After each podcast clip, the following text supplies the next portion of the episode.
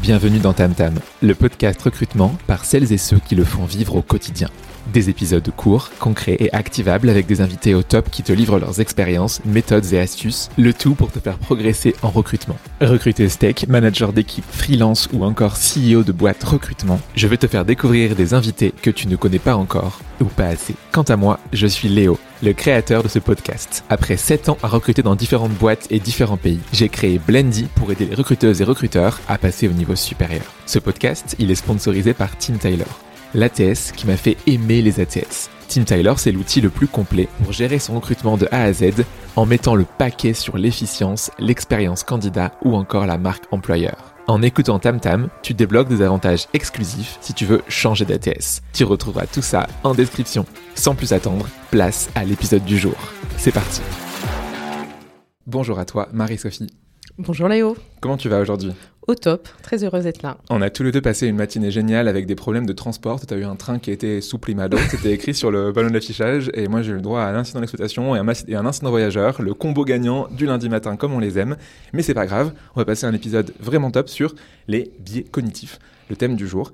Euh, donc, à de te recevoir. Euh, moi, je te connais déjà, mais pour les gens qui ne te connaissent pas, Marie-Sophie, est-ce que tu pourrais euh, te présenter en une minute top chrono? Il y a des gens qui ne me connaissent pas. Ben, je sais pas, ouais, des, pauvres personnes, tu sais, des, des, des, gens égarés un petit peu dans la vie. Des gens égarés, oui, oui. Non, non, on va croire que j'ai le melon, je vais pas commencer comme ça. Bien sûr, je me présente.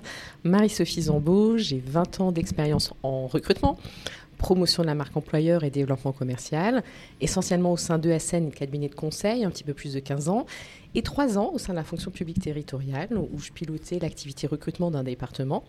Donc c'est une incursion délibérée, je voulais euh, découvrir aussi le, la fonction publique et pas rester que sur euh, le privé. Donc aujourd'hui, j'ai une vision large privée et public.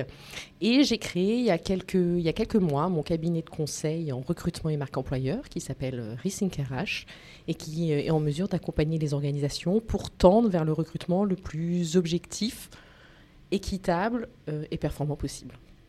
C'est beau, euh, tu, tu, vends ça très bien. Euh, et du coup, tu, repenses les RH, un Rethink RH, la magnifique traduction. merci pour cette petite intro. Comme tu sais, chaque début d'épisode, te, trois petites questions à te poser pour que les gens te connaissent un peu mieux. la première, c'est une chose que tu aimes dans la vie. Tu n'as pas le droit de dire le recrutement. Les macarons à la framboise. Les macarons à la framboise, ok, c'est ton, ton, ton, petit plaisir gourmand. Les macarons à la framboise, euh, la durée, euh, je cite en plus une marque. Ok, donc s'il y a des admirateurs ou admiratrices qui écoutent, ils peuvent t'offrir euh, des macarons à la framboise. Macarons à la framboise, oui, Span. ok, très bien, écoute, c'est très précis. et est-ce qu'il y a une chose que tu n'aimes pas dans la vie, peut être pro ou perso? Là, je peux parler de mon métier Bien sûr. c'est gentil. Le manque de reconnaissance de la fonction, de la fonction RH de manière générale, et plus particulièrement du recrutement. Bon, c'est un peu galvaudé, on le dit régulièrement, mais ça fait 20 ans que j'exerce ce métier. 20 ans plus tard, c'est toujours le cas. Il y a un problème de reconnaissance. C'est de mieux en mieux, mais je suis d'accord, c'est pas, pas encore à la hauteur. Mais euh, il y a quand même une progression, euh, je pense, euh, depuis La route, c'est droite, mais la pente est raide. Ah, c'est beau ça, j'aime bien, j'aime bien. C'est vrai, ça, c'est vrai. Euh, ouais, euh, euh, on est bien dans la référence politique avec Ségolène Royal tout à l'heure, avant de démarrer l'épisode. J'ai hâte de la prochaine rêve politique.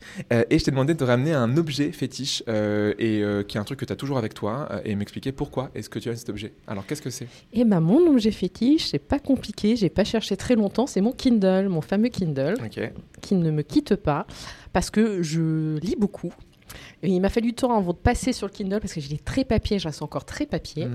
En revanche, vu ce que je lis, au bout d'un moment, je n'arrivais plus à les placer chez moi. Et j'aime bien stabiloter, prendre des notes, etc. Et donc la fonction annoter et envoyer ces notes pour pouvoir les réutiliser dans des articles, dans voilà, des études, etc. C'est très très pratique. C'est pas mal. Hein. Je suis fan. Ok, donc ta Kindle. Euh, bah écoute, merci pour cette magnifique. En plus, tu as une belle, euh, les gens ne le voient pas, mais tu as une très belle euh, coque de protection jaune, toute jaune, avec un, petit bonhomme, on dirait un peu genre Totoro, mais. c'est Totoro. C'est Totoro, bah voilà, c'est Totoro. C'est Miyazaki. C'est bah, très bien. Bah, donc Totoro sur ta Kindle. Tout à fait. Écoute, splendide. Merci pour cette petite intro. Euh, c'est très chouette de m'avoir dit tout ça. Et euh, comme tu sais, aujourd'hui, on va parler des biais cognitifs. Alors, pour la, petite histoire, euh, quand tu m'as dit je veux parler des biais cognitifs, je me suis dit, ouh là là là, encore ce sujet. Et du coup, pour cette première partie dont on va parler, qui est l'intro, la grande question que je vais te poser, mais que sont donc les biais cognitifs pour toute personne qui se serait égarée et qui ne serait pas allée sur LinkedIn depuis trois ans? Qu'est-ce que c'est ces fameux biais cognitifs C'est quoi cette bestiole? Oui, oui, oui, je, te sens très taquin sur euh, le sujet, euh, Léo, des biais cognitifs. C'est vrai qu'on en parle beaucoup, on en a parlé beaucoup ces derniers mois, ces dernières années. Moi, je, je m'en réjouis je m'en réjouis plutôt à titre personnel. Je trouve ça bien. Après, bien évidemment, tout dépend de la manière. On va en discuter. Les biais cognitifs, euh, selon. Alors, je sors la, définition euh, un peu formelle, puis mhm. après, j'expliquerai plus simplement. Mais selon le psychologue Jean-François Lony, un biais, c'est une distorsion que va subir une information mhm. en entrant dans le système cognitif ou bien en en sortant. Donc, dans le premier cas, quand ça entre dans le système cognitif, mhm. le sujet l'individu va opérer une sélection des informations. Et dans le second cas, quand ça sort du système cognitif, il va réaliser une sélection des réponses. On va dire que plus simplement, notre cerveau, il va inconsciemment prendre des libertés dans le traitement des innombrables informations mhm. qu'on reçoit chaque jour. Il va effectuer des raccourcis en accordant une importance démesurée à certaines informations ou bien en occultant d'autres complètement. Ok ça fait une définition en effet plus, plus claire et, plus simple. C'est vrai que souvent, moi, ce que j'aime bien, c'est le, raccourci, c'est un peu ça qu'on peut dire. Hein, euh, raccourci de pensée, raccourci mental. Un biais, raccourci de pensée, raccourci mental, euh, qui est surtout spontané et inconscient et qui va t'induire en erreur. Ce qu'il faut hmm. s'y retenir, c'est que c'est vraiment totalement inconscient, d'où la problématique. Hmm, oui, c'est le, problème principal, c'est que tu te rends même pas compte en fait. Voilà, en fait, euh, le biais cognitif est à la cognition, est au raisonnement, ce que l'illusion d'optique est à la vision. J'aime beaucoup cette phrase. Est-ce que tu l'as copyrighté ou pas encore? Pas encore. Fais-toi un t-shirt avec euh, et vends-le à tous les recruteurs et les recruteuses. Non, mais souvent ça parle parce que je fais des formations sur ce, sujet. Et je commence par une illusion d'optique où là tout le monde voit bien qu'il est piégé par euh, hmm. sa vision, par ses yeux, parce que euh, ce qu'il voit. Et c'est la même chose au niveau des biais cognitifs, sauf que c'est, on en est beaucoup moins conscient. Hmm. Voilà, donc c'est la même chose. L'illusion d'optique est à la vision, ce que le biais cognitif est à la cognition. C'est beau. c'est un biais cognitif, des biais cognitifs, il y en a, il y en a, il y en a combien? Deux, quatre?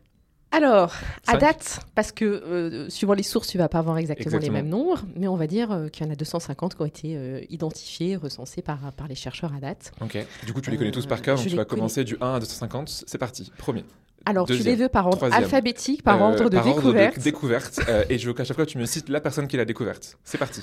Alors, sur, si tu veux l'intégralité, va regarder l'encyclopédie des biais cognitifs de Moussa Dada. Elle est très, très chouette. Il est dans la bibliothèque. J'aime beaucoup ce livre. Est-ce que, par, contre, est-ce qu'on sait s'il y en a un, genre, qui a été le premier découvert ou, pas? Genre, le premier biais cognitif qui aurait été trouvé? Non, on ne sait pas. Non, je ne peux pas répondre à ta question. je, je sais pas, je sais pas c'est une question ouverte. Non, non, j'avoue, je, ne sais pas. On faudrait regarder, j'ai creusé. Qui a, qui la, ou même la première personne qui a mentionné ce terme, tu vois, genre d'où ça vient en fait la, la, première mention, mais bon, ça on ne sait pas. Sur les biais, c'est l'école des d'heuristique euh, qui serait plutôt liée à, Daniel Kahneman. D'accord. Mais après, après on ne sait pas. Écoute, on, ira fouiller, on mettra en description de l'épisode euh, le premier biais cognitif trouvé de l'histoire de l'humanité. Euh, est-ce qu'il y a différents types de biais ou est-ce que c'est toujours les mêmes types de biais?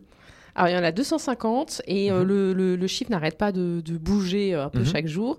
Euh, mais ce qui est sûr, c'est qu'il y a trois trois natures distinctes un petit peu pour, pour les classer. Mhm.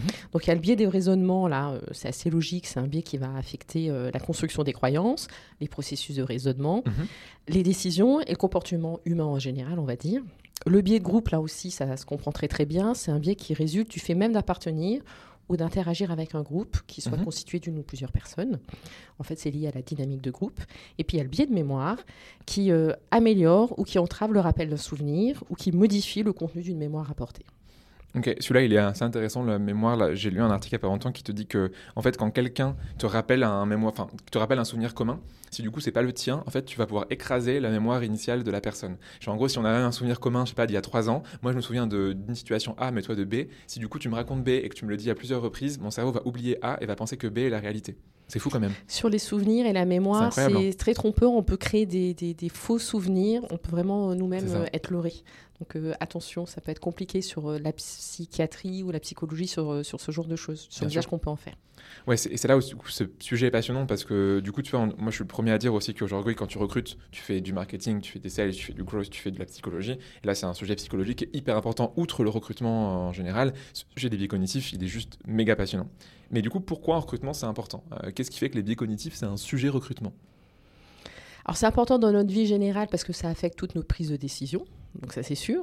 Et euh, le recrutement, c'est un domaine euh, éminemment humain, éminemment où les prises de décision sont importantes et sont stratégiques. Mhm. Et les processus de recrutement, ils sont clairement pas épargnés par euh, l'impact des biais cognitifs.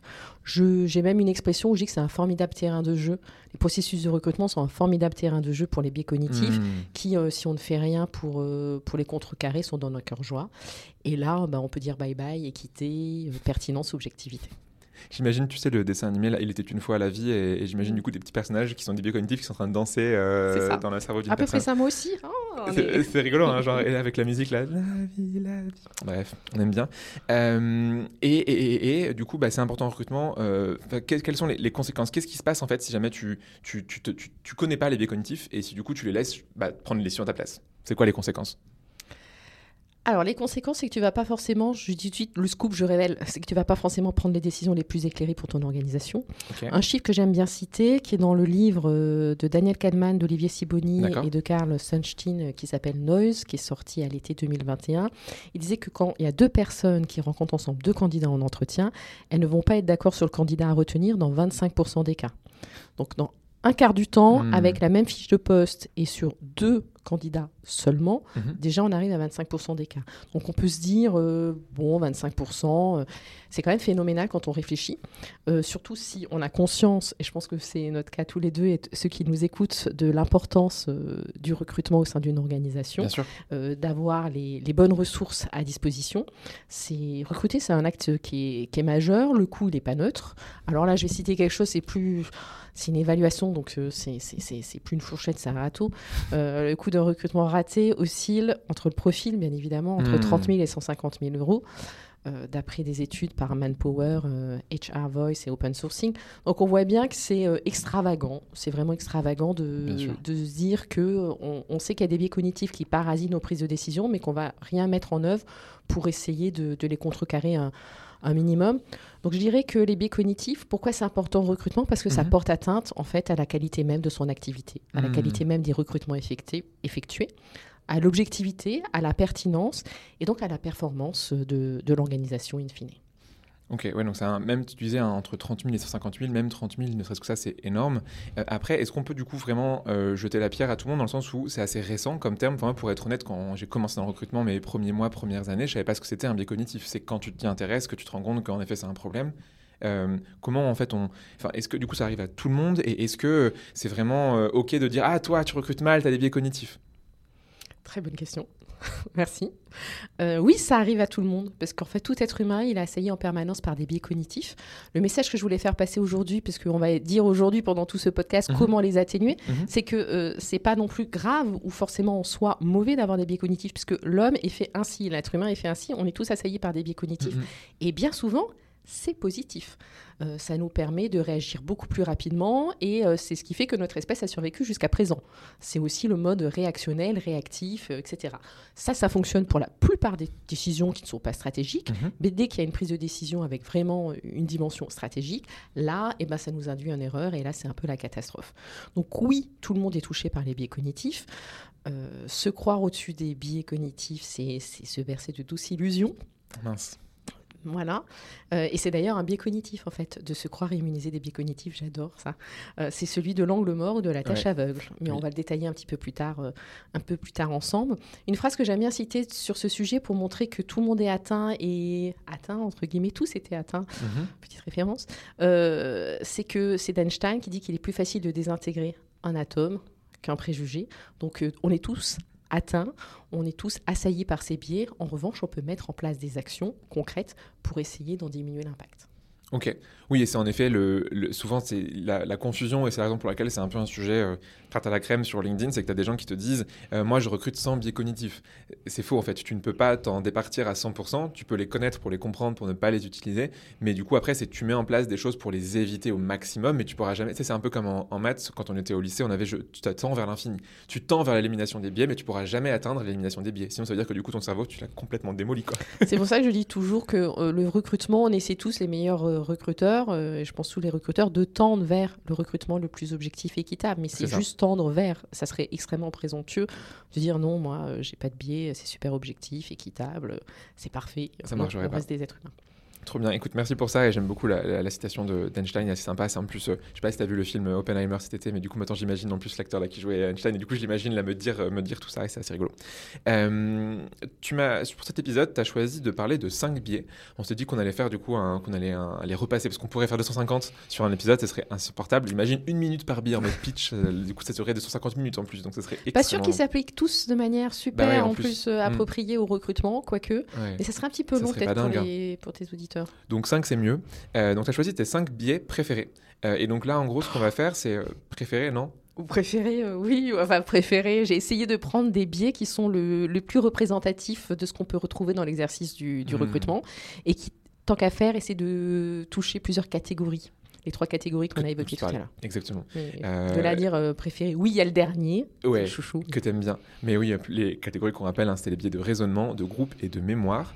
Euh, du coup, on a choisi 5, donc on va en prendre un par un. Et du coup, tu vas nous expliquer à chaque fois ce que c'est, des exemples qui sont liés en recrutement et comment, des techniques un petit peu pour s'en prémunir, comment justement éviter au maximum, on a dit, donc tendre vers l'élimination de, de- de ce biais, ou en tout cas la prise de conscience de ce biais dans ta prise de décision par la suite. Par quel biais est-ce qu'on commence? L'effet de halo. L'effet de halo qui est un peu lié au biais de la première impression, parce que le biais de la première impression, c'est une terminologie qu'on peut rencontrer régulièrement, mais en soi, le biais de la première impression n'existe pas. C'est un biais qui recouvre, enfin, première impression, ça recouvre plusieurs biais derrière. Donc l'effet de halo se rapproche de ça, et forcément, ça fait, c'est, connu de tous, hein, ça fait des ravages Mhm. dans notre vie euh, personnelle, mais aussi en recrutement tout particulièrement. Donc l'effet de halo, qu'est-ce que c'est? C'est tout comme le halo euh, dépeint dans l'art religieux euh, va emprunt entièrement une personne. Ce biais, il consiste à partir d'une caractéristique unique d'un candidat, à partir d'une seule et unique caractéristique Mhm. d'un candidat.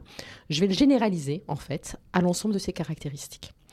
Euh, L'effet de halo, il peut être positif, il peut être négatif également, ce qu'il faut avoir en tête. Et donc, si la première impression que j'ai sur un candidat elle est positive, euh, je vais interpréter tout de manière euh, favorable, tout ce que la personne va dire ou va faire. Je vais même pas forcément poser exactement les mêmes questions, je vais orienter, c'est ça le piège. Et en revanche, si ma première impression est négative, ça va être dans l'autre sens, je vais tout mal interpréter, je vais Hmm. peut-être dans les questions être un petit peu plus vache, euh, triturer un petit peu plus, euh, etc. Un des exemples les plus classiques concerne la beauté Mhm. ou l'apparence physique. On a tous tendance à percevoir un candidat qui a une belle apparence physique comme quelqu'un de plus compétent et de plus intelligent, et en tout cas beaucoup plus qu'un candidat d'apparence moins soignée. Hmm. C'est voilà, c'est pas forcément euh, logique et cohérent quand on réfléchit deux secondes, mais en tout cas, euh, ça, ça se passe comme ça. Il y a différentes études, donc là j'en ai choisi une, mais il y en a à pléthore qui donnent pas forcément exactement les mêmes chiffres, mais c'est dans le même ordre de grandeur. Il y a une étude de 2019 qui disait que les salariés jugés beaux percevaient des salaires en moyenne de 12% plus élevés. Pourtant, on est quand même bien d'accord qu'un physique plus avantageux, ça fait pas forcément euh, un meilleur collaborateur, un meilleur comptable, un Ah bah meilleur si. architecte. C'est le principe, non? Ah pardon, excuse-moi. je- Oh là là, mes biais m'ont eu. Mais c'est énorme, 12%. Mais ça perdure. Hmm. Ça perdure. À la limite, pour certains métiers, l'apparence, on se dit pour un métier de représentation, pourquoi pas. Mais il y a plein de métiers où c'est pas forcément le cas. Et alors, la compétence et l'intelligence par rapport à la beauté, il faut qu'on m'explique effectivement. Pour autant, c'est un des Mhm. cas majeurs euh, de Bien l'effet de halo. Et ça marche aussi dans, l'autre sens. euh, J'ai plus, plus l'étude en tête, mais qui montrait l'inverse. Donc, euh, entre guillemets, les personnes qui sont dans la norme d'un point de vue beauté, il n'y a pas trop d'impact. Mais du coup, les personnes les plus beaux, en effet, sont les plus belles, sont avantagées. Et par contre, les personnes qui vraiment sont jugées comme pas vraiment jolies du tout, euh, voire dire le mot moche, du coup, y a un, ça crée de la discrimination en fait à un physique peu avantageux. Et ça avait vraiment pour le coup un impact très négatif pour trouver un job. C'était un article de Welcome, je pourrais te le retrouver, mais qui disait en fait l'inverse de celui-là, quoi. Mm, oui, tout à fait.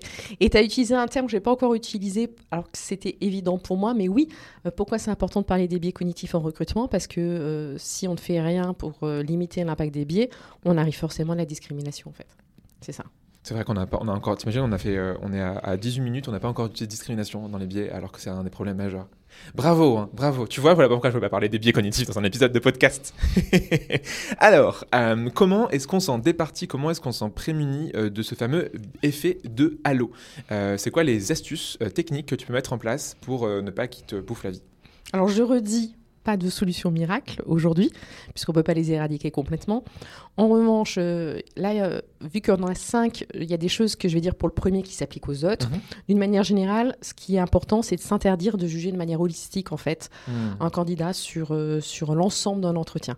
Ça, sur une, une vision globale, c'est c'est jamais bon. Il faut sans cesse revenir en fait à la liste des critères qui sont bien précis et qui ont été déterminés lors du recueil du besoin.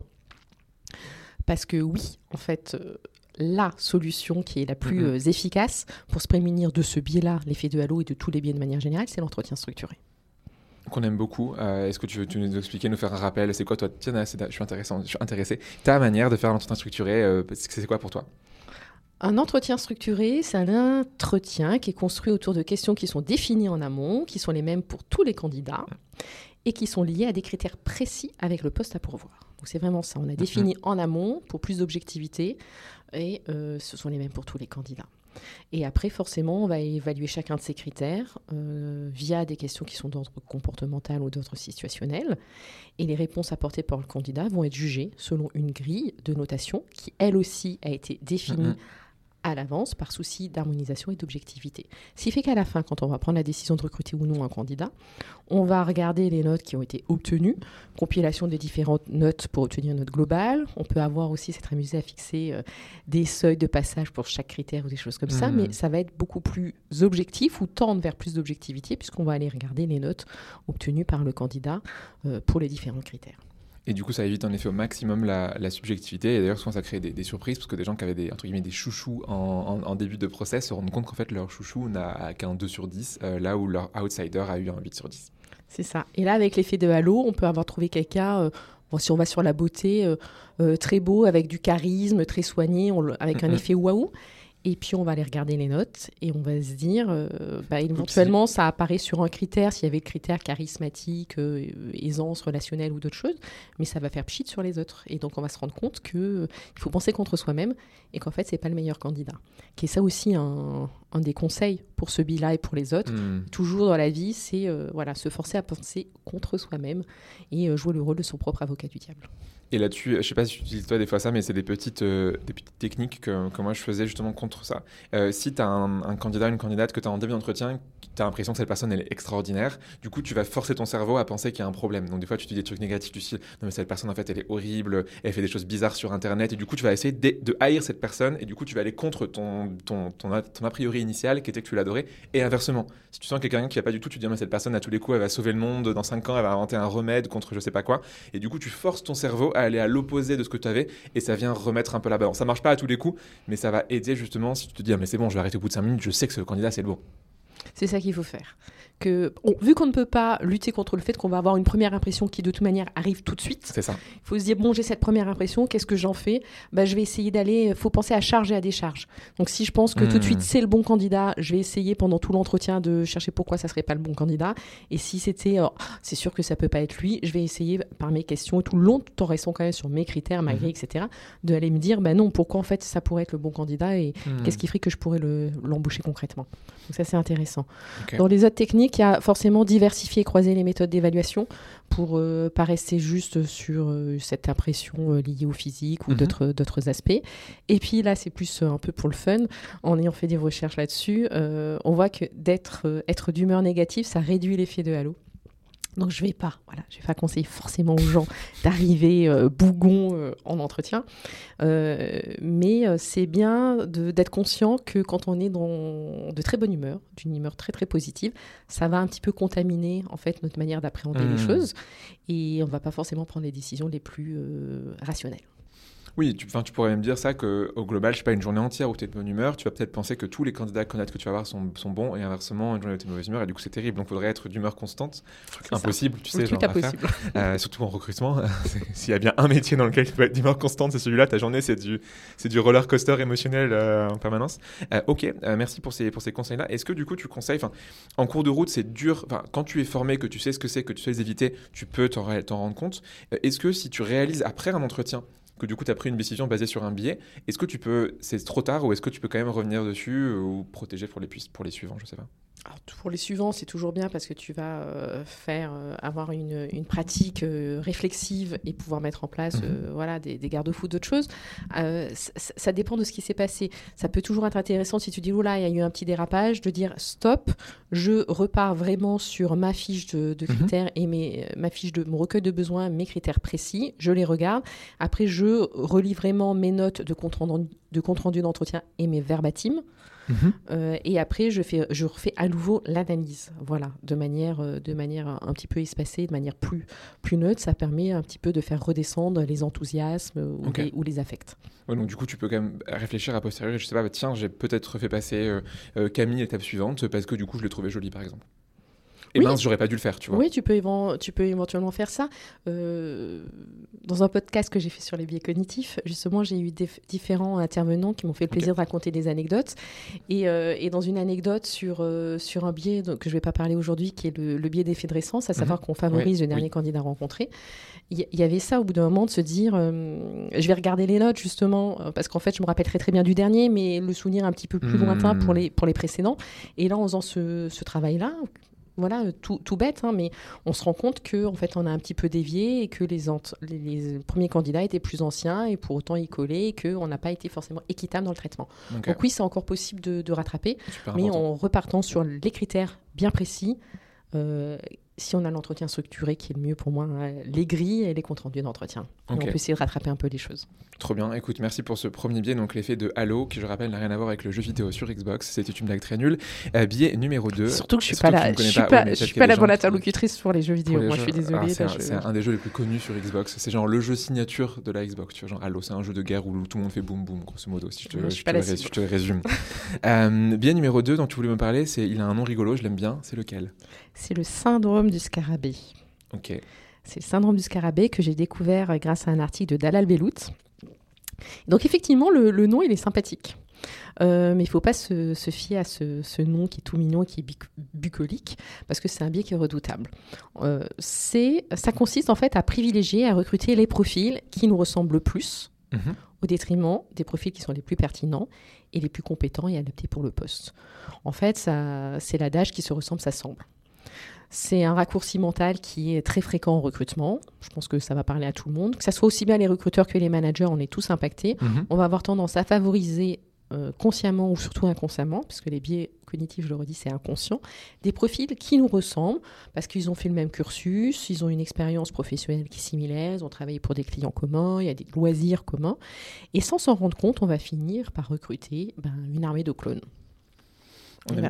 C'est cool ça, c'est efficace? Enfin, tu le vois dans, je sais pas si tu as regardé Star Wars, c'est efficace, les clones, ça marche bien. Pourquoi on voudrait pas des clones? On veut pas des clones, figure-toi, parce qu'en fait, on va tourner en vase clos. Hmm. On va tourner en vase clos.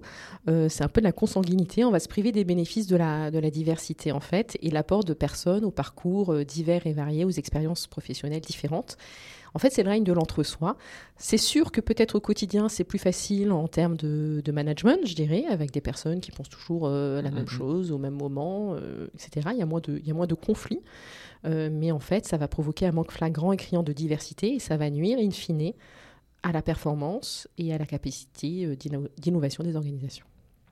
Oui, c'est en plus, enfin, tu as des études, hein, notamment euh, McKinsey pour ne citer que, qui te montrent que justement une équipe diversifiée est plus efficace, plus productive, plus créative, etc. etc. Il y a une palanquée, euh, oui, justement pour ceux qui doutent, il y a une palanquée d'études mm. sur, euh, sur le sujet qui vont exactement dans ce, dans ce même sens. Alors que McKinsey n'est pas connu pour être la boîte non plus la plus diversifiée du monde. Donc si même eux le disent, c'est vraiment que vrai. Est-ce que tu as des exemples de, de, dans le recrutement du coup de, de ce biais-là, des types de références communes qui fait que les gens pourraient recruter quelqu'un qui leur ressemble?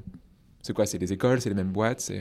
Oui, globalement, les plus classiques, c'est que on va aller euh, chercher euh, une, deux ou trois écoles très très précises, ou idéalement même une même promotion, euh, parce que on connaît, on l'a fait soi-même, et que donc c'est forcément des gens bien avec lesquels on va bien s'entendre, etc. Mm-hmm. Ou alors, ce qui est encore plus plus fou, parce que ça, je suis contre, mais je peux entendre une, comprendre une logique, c'est que j'ai déjà vu sur des loisirs. On va aller choisir quelqu'un qui aussi aime bien le golf, ou aime bien le foot, ou aime bien. Parce qu'on se dit ça va être agréable après euh, de bosser avec cette personne pour les conversations, les week-ends, si c'est l'autre. Bon, euh, euh, recruter, c'est recruter sur des critères qui sont en lien direct avec hmm. l'exercice d'un poste. Donc là, c'est ça n'a rien à voir avec la choucroute. Sauf si tu recrutes pour un magasin de golf. Oui, ce sera dans tes critères. Du recrutement. Tu n'es pas trop dans le piège. Euh, est-ce que tu aurais des techniques du coup pour ne pas avoir de syndrome du scarabée en entretien? L'entretien structuré, parce que justement tu vas revenir à tes critères et tu vas mhm. dire oh faire partie de cette même promotion ou jouer au golf n'est pas dans un critère euh, jugé euh, très important pour, pour exceller dans ce poste. Mhm. Donc l'entretien structuré, le recueil de besoins exhaustif et solide revenir sans cesse aux critères. Et puis, comme on, a, commencé à le, dire, pour ceux qui ont encore des doutes, euh, former, sensibiliser sur les bienfaits de, la diversité. Mhm. Euh, les bienfaits, donc j'avais commencé à le dire, l'accroissement de la performance des mhm. organisations, le regain de la créativité, une meilleure compréhension de la clientèle, si on a euh, des collaborateurs justement divers et variés, une plus grande capacité à se remettre en question, à innover, à se réinventer, à perdurer, une meilleure capacité à gérer les problèmes. Pour attirer les talents aussi, c'est beaucoup plus simple parce que Mhm. ça améliore l'image employeur.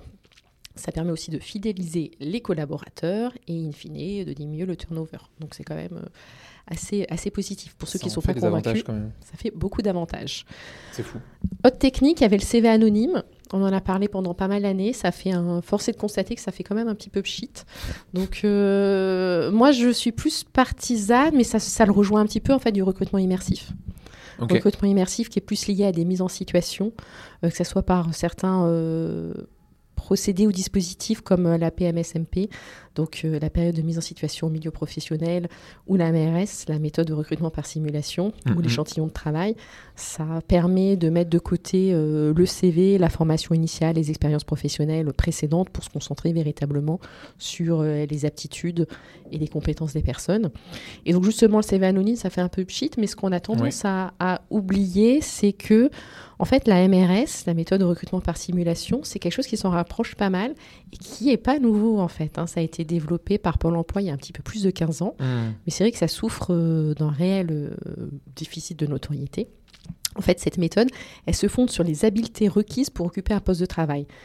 Donc, en fait, ce qu'ils vont faire, c'est qu'ils vont s'amuser à repérer l'ensemble des habiletés qui sont nécessaires pour réaliser un travail et tenir un poste. Et en- ensuite, ils vont construire des exercices qui permettent d'évaluer ces dernières chez les candidats. Donc, en fait, ces simulations, elles vont reproduire par analogie le poste de travail Mhm.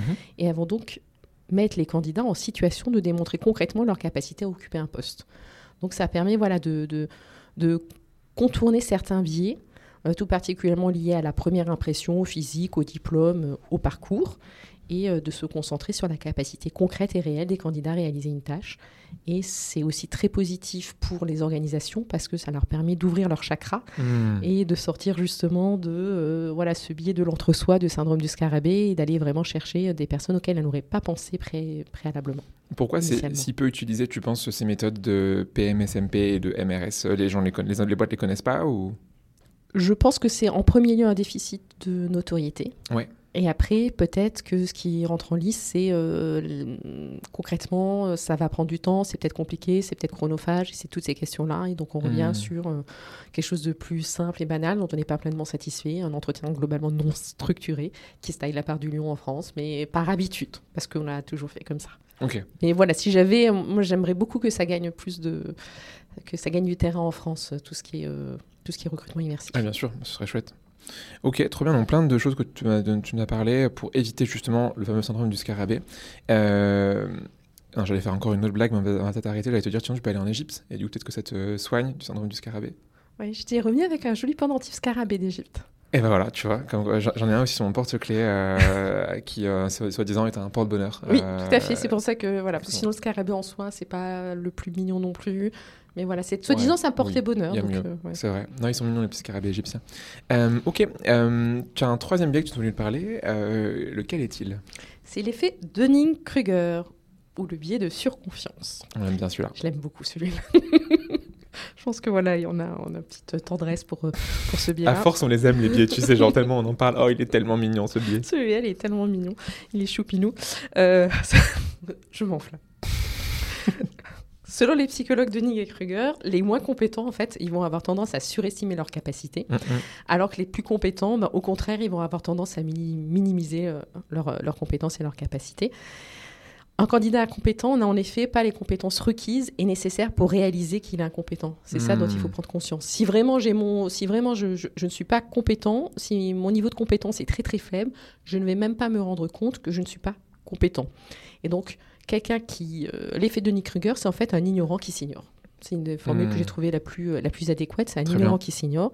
A contrario, un candidat qui est très compétent, qui a déjà un bon socle de, de- de connaissances, lui, il va avoir une conscience aiguë de ses propres limites, des connaissances dont il dispose pas, de ce qu'il faut encore qu'il approfondisse et qu'il creuse. Mhm. Et donc, euh, lui, il va, il va avoir tendance à se sous-estimer. Ce qui veut dire que ça, si on le projette en entretien de recrutement, il faut faire attention aux candidats qui euh, sont très très sûrs d'eux, qui affichent en entretien une confiance sans limite dans leurs compétences ou dans leurs connaissances. Confiance ne rime pas forcément avec compétence et cela peut clairement jouer des tours. et tout particulièrement, je dirais, aux, recruteurs juniors qui manquent un petit peu de, de, bagages techniques et qui vont plus euh, se fier. Mm. voilà, est-ce que la personne a l'air très très sûre d'elle, très assurée, et là elles peuvent tomber encore plus facilement dans le piège. 100%. Et après, du coup, c'est la différence à ce que tu dis entre en fait les bons candidats et les bons salariés. Euh, et tu as des gens qui sont des très bons candidats, qui sont excellents dans ces domaines, par exemple les sales, euh, les commerciaux, qui vont vraiment être très bons en entretien, et pour autant que ce pas forcément bon. Et du coup, si tu recrutes un bon candidat qui est un mauvais salarié, c'est un mauvais recrutement. Pour le coup, inversement, t'en as qui vont pour le coup pas assez se vendre, et s'il y a des, jamais des candidats qui sont perdus et qui nous écoutent, bah, tu vois, les gens qui se vendent pas assez en entretien, ils vont peut-être pas passer à l'étape suivante parce qu'on va se dire, bah, ils, savent, ils savent pas, alors ça se trouve, ils sont meilleurs que ces fameux candidats qui parlent beaucoup d'eux, et pour le coup, là, c'est un mauvais recrutement aussi parce qu'on aurait dû les recruter, vu que c'était mauvais candidats, mais bons salariés. Et ce que tu dis, c'est vraiment ça, et c'est extrêmement compliqué du coup à, à savoir. J'adore la, distinction là que tu fais. Je le dis aussi régulièrement. Attention, le, meilleur candidat ne sera pas forcément le meilleur collaborateur. C'est pas la même chose du tout. Après, là, ce qu'il y a de ce qui peut vraiment piéger, c'est qu'en fait, c'est pas un candidat qui veut faire de l'esbrouf et qui veut coûte que coûte donner le changement d'entretien pour être pris. C'est un candidat qui a même pas conscience lui-même qu'en fait, il n'est pas au niveau, qu'il maîtrise pas et, que c'est pas l'homme de la situation. En fait, c'est ça qui est encore plus compliqué. Donc, il est très très euh, affirmé, très sûr de lui parce qu'il le pense réellement. C'est ça la difficulté. Ouais, ça c'est fou. Euh, tu aurais des, exemples à donner de ces situations-là?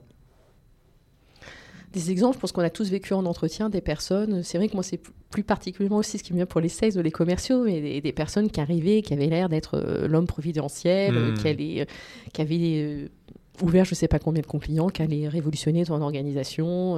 voilà, on allait voir ce qu'on allait voir, c'était phénoménal. Et c'était surtout de l'esbrouf, c'était des, des chiffres, mais en fait en creusant, et ça, ça va aller dans les conseils que, mhm. que je vais donner, en creusant, en croisant les différentes méthodes d'évaluation, on pouvait voir en fait que Peut-être que lui pensait qu'il savait, mais si on revenait aux critères, si on allait creuser sur euh, les chiffres, la marge, le CA, le nombre de clients euh, ouverts, euh, tout ça, on allait voir qu'il y avait un problème éventuellement c'était pas la bonne personne. 100%. Et donc les techniques pour, euh, pour contrer l'effet Dunning-Kruger, qu'est-ce que c'est? Running joke, l'entretien structuré. je le dirai à chaque fois, donc je vais arrêter. Le quoi? Du coup, tu peux nous en parler d'entretien Ok, donc entretien structuré, très bien. Approfondir les réponses apportées par le candidat. Un candidat qui a l'air très très sûr de lui, qui dit quelque chose de manière très affirmée, très péremptoire. Mhm. Souvent, et surtout si on est junior, on peut se dire Ah, ok, il a l'air de savoir de quoi il parle, je vais, je vais m'arrêter là. Eh ben non, euh, ce qu'il faut, c'est approfondir et c'est rebondir sur ses propos et lui demander de creuser au maximum pour avoir toutes les informations, euh, euh, voilà, les questions stars, mmh. etc. Pour voilà, creuser au maximum, avoir tous les éléments de contexte pour le faire parler.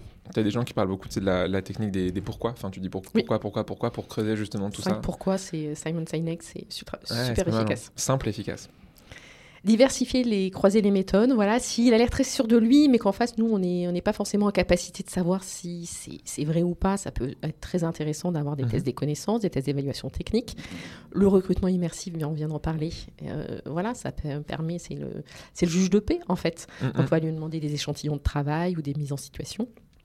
Et puis, ce qui est intéressant pour euh, nous, mais là, je dirais peut-être pour le candidat, c'est de le confronter à ses erreurs durant l'entretien pour essayer de lui faire passer euh, un message, de le faire prendre conscience de ses axes d'amélioration, si on se met un peu dans la posture de, recruteur-coach.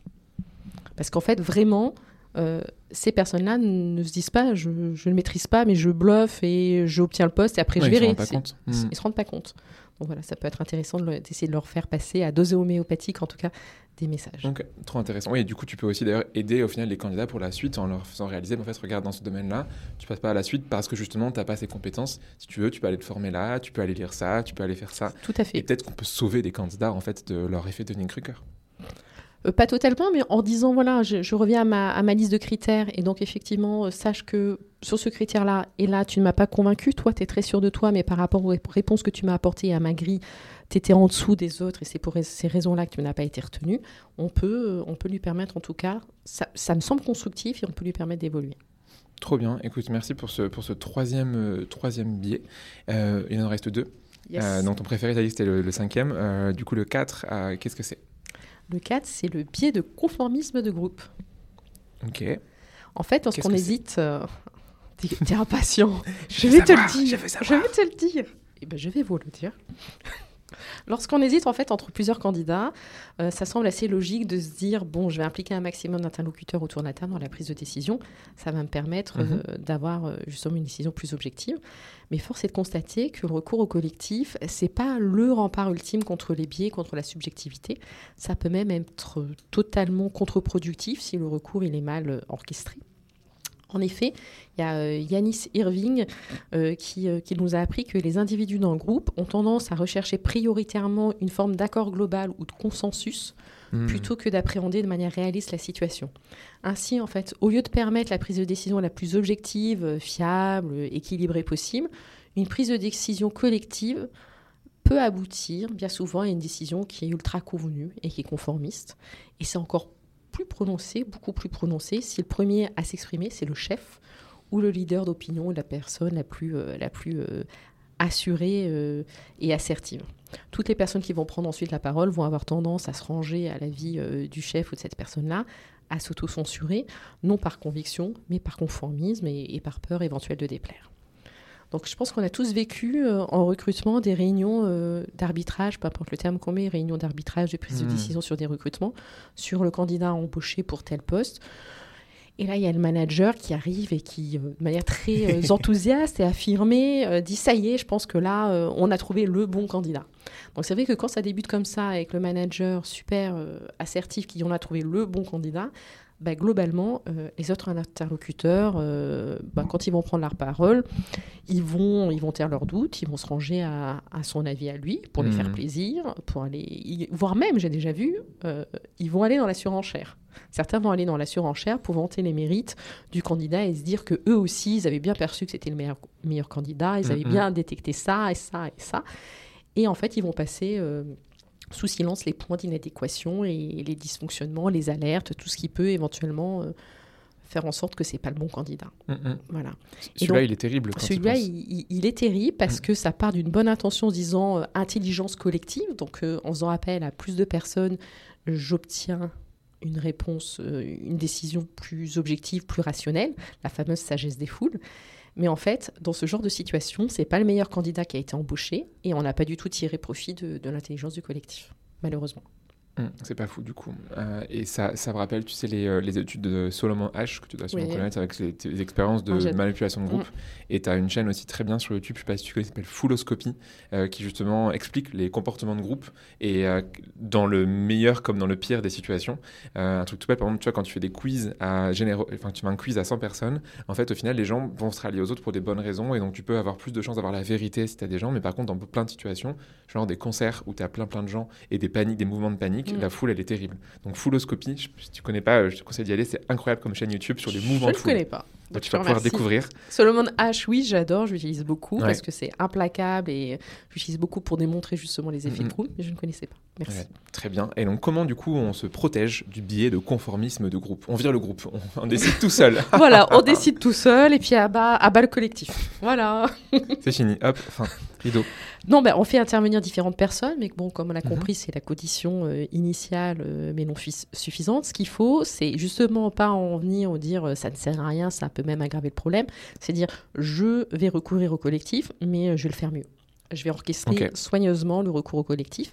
Donc ça veut dire quoi euh, orchestrer soigneusement? Ça veut dire je vais faire en sorte que l'expression, la collecte et l'agrégation des différents avis et opinions Mhm. des personnes autour de la table soit faite de manière structurée et totalement indépendante. Et le mot indépendant aussi est très très très important. Hmm. C'est seulement en toute fin de processus de recrutement que les évaluations vont être mises en commun et vont faire l'objet d'un échange et d'un arbitrage lors d'une réunion collective. Mais vraiment, il faut que, il faut pas que les avis des uns et des autres soient pollués par les avis des personnes qui ont rencontré le candidat de manière précédente. Sinon, euh, sinon, ça va être la catastrophe. Comme on l'a dit aussi, ce qu'il faut pour essayer de diminuer l'impact de ce biais, c'est veiller à l'ordre de la prise de parole. Voilà, comme on dit, les premières prises de parole, elles vont orienter fortement en fait euh, les autres et ça va prendre une, une importance qui est totalement disproportionnée. Donc tu mets d'abord les stagiaires, quoi, parce que tout le monde s'en fout de ce qu'ils vont dire. Donc tu fais parler les stagiaires et l'alternant et ensuite les, les autres. Tu, ou en tout cas, oui, tu fais pas commencer par le manager, le mmh. dirigeant, la personne qui, qui a beaucoup de poids et qui arrive à influencer la personne la plus charismatique. Tu fais en sorte que ce soit les personnes un petit peu plus introverties, un petit peu plus discrètes, qui s'expriment les premières pour que justement euh, elles, puissent vraiment euh, s'exprimer et que leur avis soit véritablement pris en compte. Mmh. C'est surtout ça, qu'il n'y ait pas de distorsion après.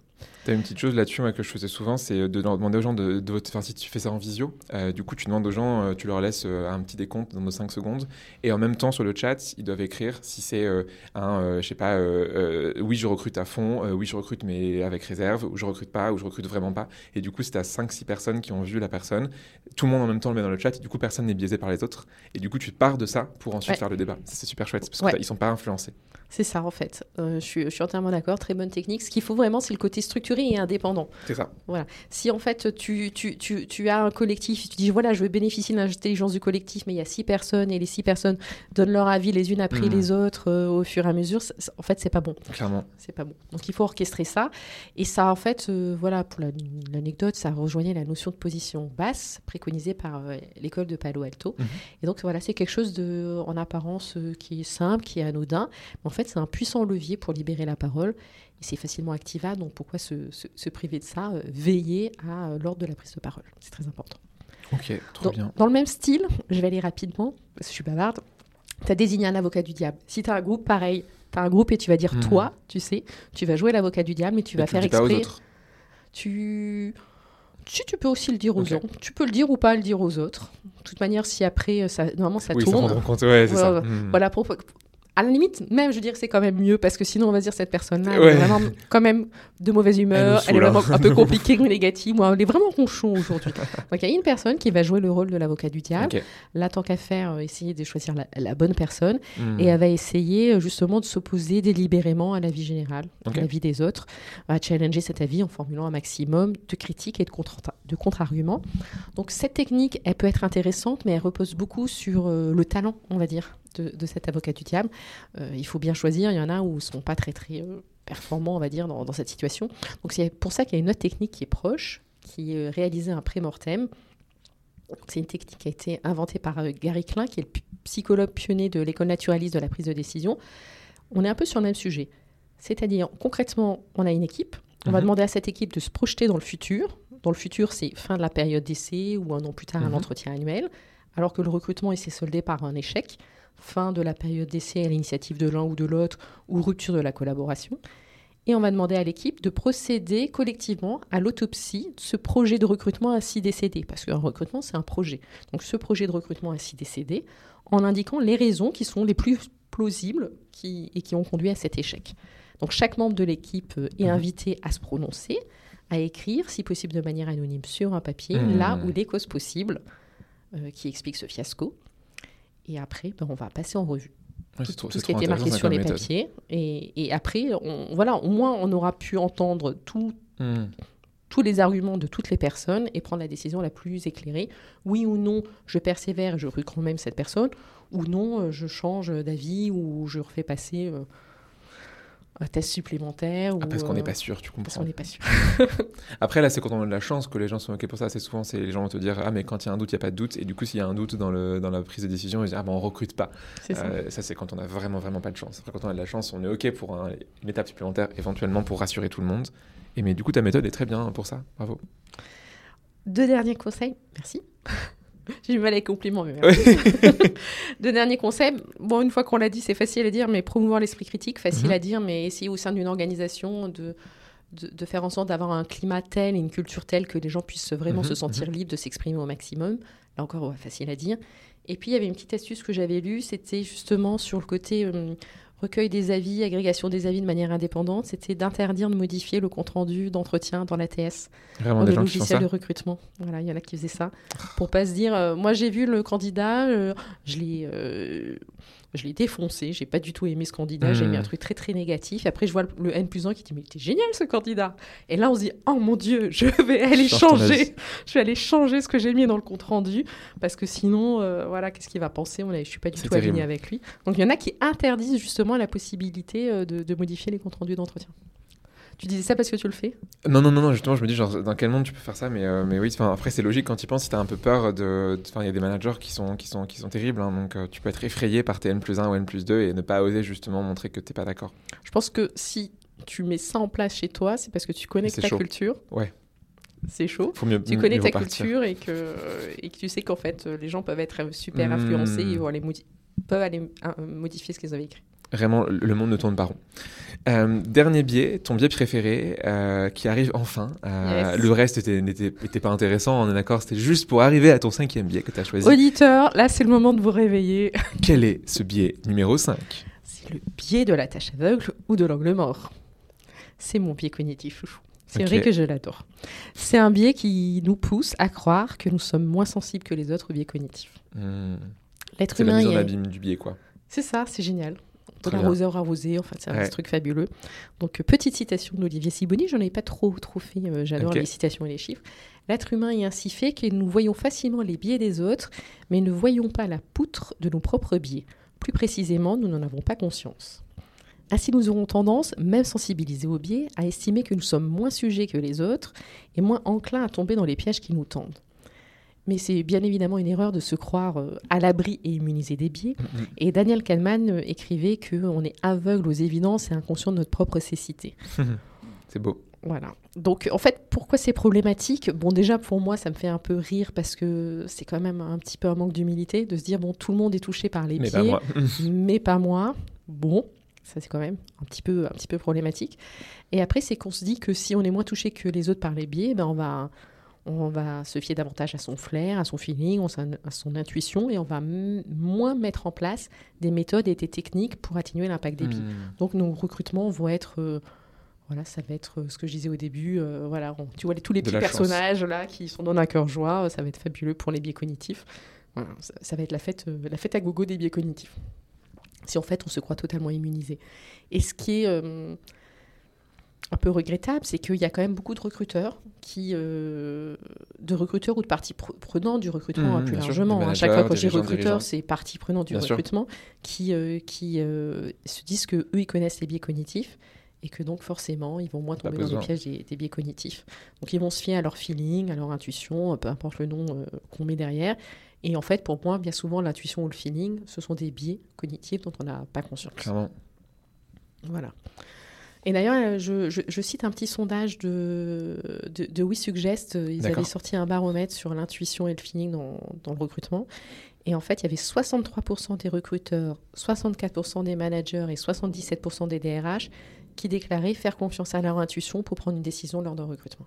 C'était pour la décision ou pour éva- parce qu'il y en a un pour évaluer les soft skills aussi. C'était encore un autre, je crois, c'est ça. hein, Oui, stats. ça c'était, ils avaient fait deux, les soft skills deux années. via ça. Oui, oui.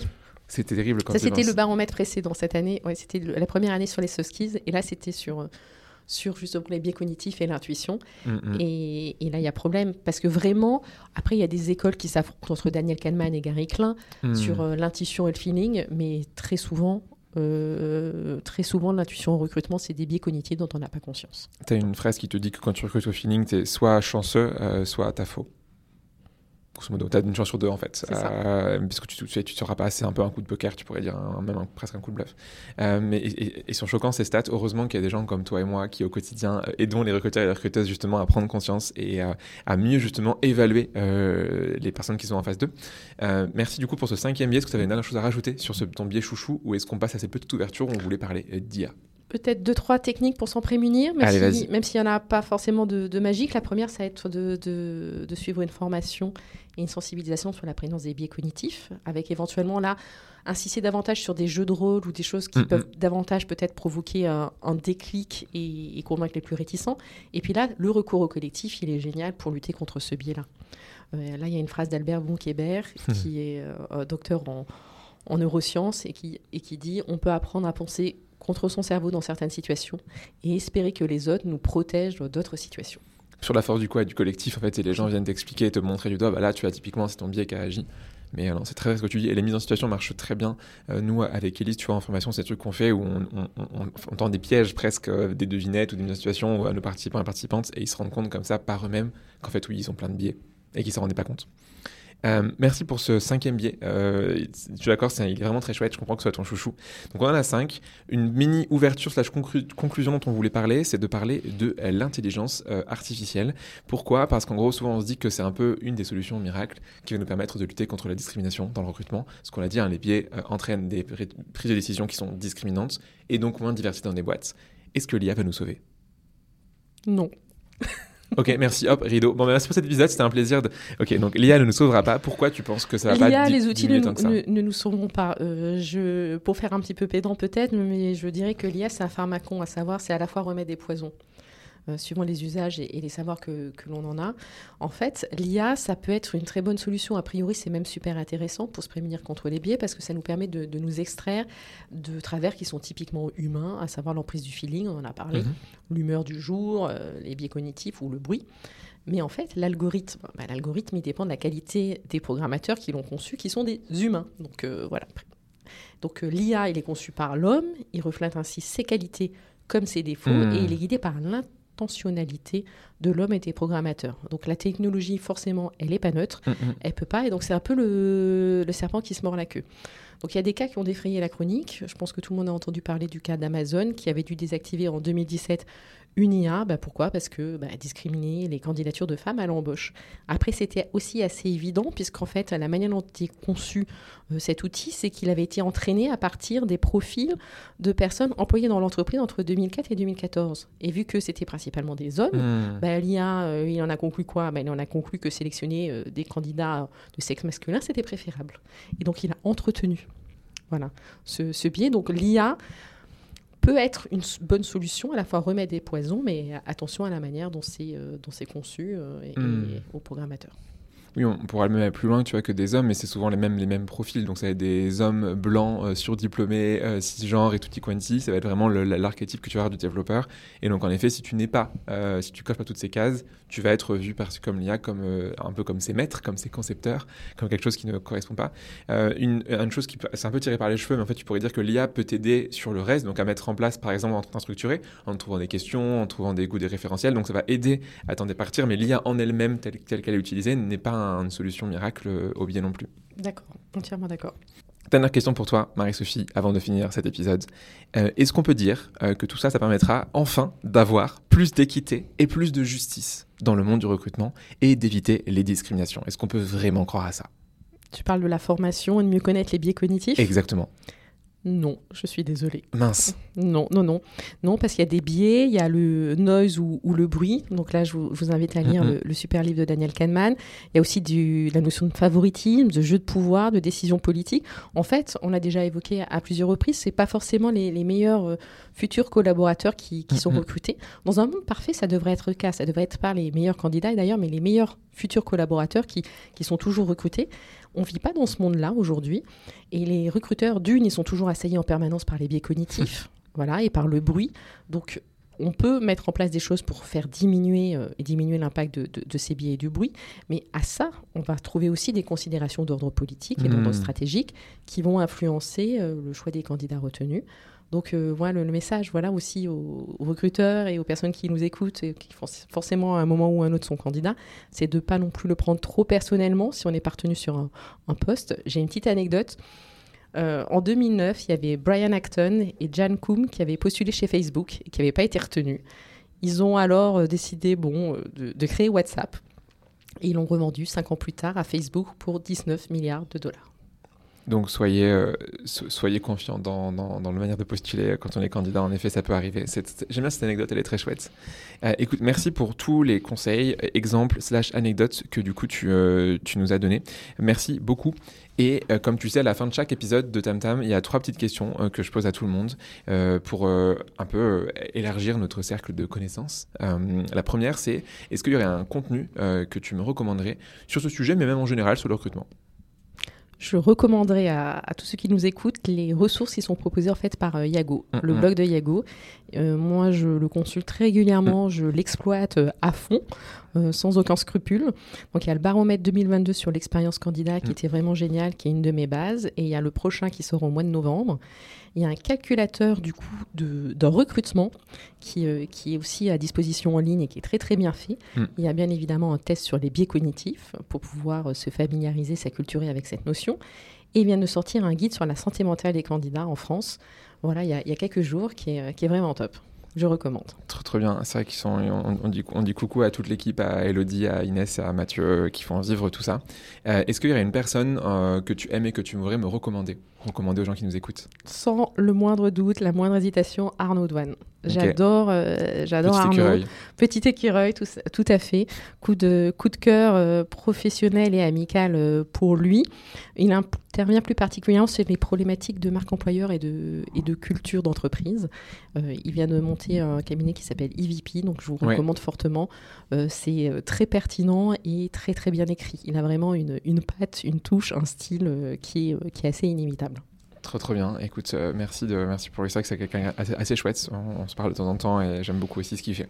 Dernière chose, du coup, le côté un peu pop culture. Est-ce que tu aurais du coup un série, une série ou un film à nous recommander sur le thème, enfin qui a un lien plus ou moins direct avec le recrutement ou juste un truc que tu kiffes hein? Bah, j'ai été encore avec les biens cognitifs parce qu'en ce moment, je, mhm. je, je, je, mange, je dors, je rêve euh, biais cognitifs. Donc j'ai pensé à la série We Crashed. Je ne sais pas si tu, si tu l'as regardée. Euh, ça raconte en fait l'ascension fulgurante de WeWork. Mhm et sa chute aussi qui a été tout aussi euh, fulgurante. C'est en fait une start-up euh, dans, le, dans le monde du, du coworking qui avait euh, comme fondateur et gourou l'inimitable Adam Newman. Et donc pourquoi cette série? Parce qu'elle illustre à merveille un biais cognitif dont on n'a pas parlé aujourd'hui, mais il y en a 250, qui est le biais cognitif de l'escalade de l'engagement. À savoir que quand la situation est compliquée, on va avoir tendance à vouloir persévérer coûte que coûte dans une voie qui est pourtant sans issue, euh, et même en accélérant ou en redoublant d'efforts et de moyens. Ça, c'est très très connu. Euh, c'est voilà, c'est le biais de l'escalade de l'engagement. En fait, euh, c'est une erreur. La décision d'engager mm, mm. de nouvelles ressources ne doit pas être fondée sur les pertes passées, qui sont de toute manière irrécupérables, mais sur le futur ROI escompté. Et dans ce cas précis, en fait, les fondateurs, ils ont accéléré les dépenses et le développement à marche forcée, quand les voyants étaient clairement mm, mm. Euh, au rouge et qu'il y avait d'énormes alertes et, que ça clignotait, qu'il y avait des paillettes et que c'était monstrueux, ils ont quand même continué, euh, que ce soit voilà, le fondateur ou les investisseurs, et ils ont mis beaucoup, beaucoup, beaucoup trop de temps à siffler la fin de la récré et, et à dégager en fait le, fondateur gourou. Clairement, c'est vrai. Après, fais attention à ce que tu dis, hein, parce que je te rappelle qu'on est au sein d'un WeWork. Euh, peut-être qu'ils ont des micros cachés dans les salles et qu'ils nous écoutent à dire du mal. Mais non, je te rejoins. Cette série est pour le coup vraiment très chouette, et même de manière générale pour comprendre l'écosystème startup pour les gens qui ne sont pas dedans. Enfin, sais que c'est caricatural quand même un petit peu. Euh, pour y avoir travaillé dans une boîte qui s'est inspirée de WeWork en termes de culture, euh, je voyais mon passé défiler. Ah. Donc c'est un caricatural un peu, parce que ça va être tiré par les cheveux, notamment avec les acteurs qui jouent très bien. On a un Jared Leto qui est fantastique euh, euh, en Adam Newman, mais c'est pas si éloigné du monde, en tout cas je dirais du monde des startups d'avant. Avant la crise d'il y a deux ans, où maintenant il n'y a plus de levée de fonds, etc. C'est pas si éloigné de la réalité. Mais donc du coup c'est intéressant à regarder. J'ai beaucoup aimé, en plus ça parle d'objets, donc euh, voilà. Trop bien, écoute, merci beaucoup euh, d'être venu enregistrer cet épisode, c'était euh, vraiment très chouette, j'ai appris beaucoup de choses et je trouve que tu as une manière très, très cool de nous expliquer justement les biais cognitifs. Donc merci à toi Marie-Sophie, c'était vraiment un plaisir et bah, écoute, je te souhaite une très bonne journée au sein de ces bureaux WeWork que tu as critiqués et à la prochaine. À la prochaine, ça a été un grand, grand, grand plaisir. Moi, j'adore parler recrutement. Euh, dès que je peux parler recrutement de mon métier, des biais cognitifs. Donc, euh, contente aussi de voir que j'ai réussi à te à te, t'intéresser aux biais cognitifs euh, et à te montrer qu'on pouvait en parler de manière aussi un peu plus intelligente et structurée. Et aller plus loin sur, que sur les posts LinkedIn sans grande valeur ajoutée qui disent attention, c'est pas bien. et ça s'arrête là. Merci beaucoup sur cette petite pique. merci merci d'être là. bonne journée et à la plus tard. Merci. Bye tu es arrivé au bout de l'épisode. Merci et bravo. Merci parce qu'on met du temps et du cœur à faire ce podcast avec tous mes invités. Donc en écoutant jusqu'au bout, bah, ça fait grave plaisir. Bravo, car en écoutant Tam Tam, tu progresses dans ton recrutement, tu fais de la veille, tu challenges tes pratiques et ça, c'est vraiment chouette. Et si tu veux aller encore plus loin et te former avec Blendy, tu sais où me trouver. Maintenant, si ce podcast te plaît, tu sais ce qu'il te reste à faire. En parler au monde entier et faire des t-shirts à mon effigie. Non, on va pas aller jusque là, mais trois choses que tu peux faire. Premièrement, aller mettre une bonne note sur Apple Podcast C'est peut-être un détail pour vous, mais pour moi, ça veut dire beaucoup. Deuxièmement, tu peux en parler autour de toi. Et trois, tu peux envoyer un petit mot doux à l'invité du jour si tu l'as trouvé pertinent. Je suis sûr que tu feras des heureuses et des heureux. Allez, à très vite pour un nouvel épisode de Tam Tam.